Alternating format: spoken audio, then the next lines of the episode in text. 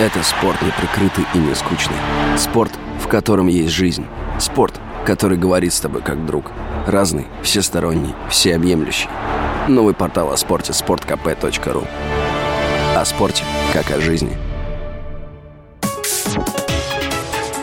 Политика на Радио КП. Владимир Варсобин. QR-код или русский культурный код?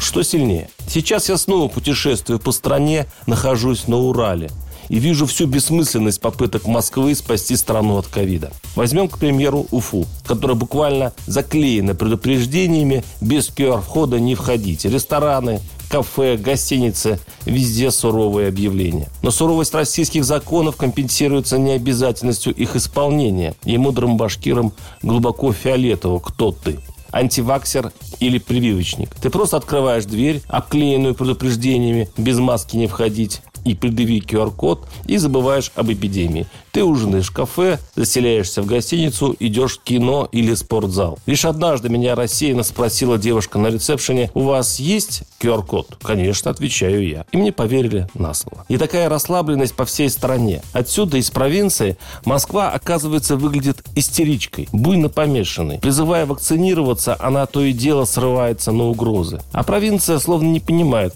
чего так волноваться? QR-код? Будет вам QR-код. Сделаем вид, что без него теперь никуда. А на самом деле все будет по-старому, по-людски. Кто хочет прививаться, тот привьется, а кто нет, заставлять не будем. Почему не будем? А попробуйте. Помните тренера из Новосибирска Александра Ильина, который отказался надевать маску в питерском аэропорту Пулково?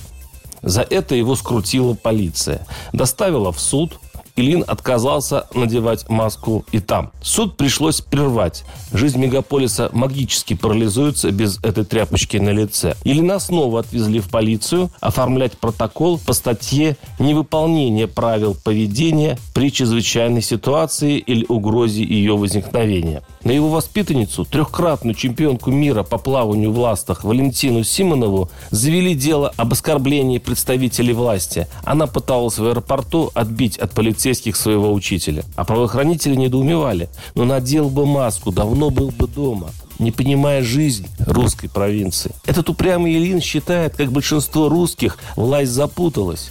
Меры нелогичны. Мол, зачем ему, вакцинированному, носить маску? Почему полицейские носят ее на подбородке? Это же формальность. Мол, зачем это притворство? И как насчет Конституции? И катаясь по стране, тот же Ильин не носил маску в провинциальных аэропортах, где таких диссидентов каждый второй. И что, положить каждого второго на пол и надеть на него наручники? Потому сражение с ковидом в России идет по всем пасконным законам русской жизни. И если QR-код и встроится в нее, то с таким трудом, через бунты, кто знает революции. Потому что упрям наш народ и в вере своей, и в заблуждениях. Варсобин, телеграм-канал, YouTube-канал. Подписывайтесь. Политика на Радио КП.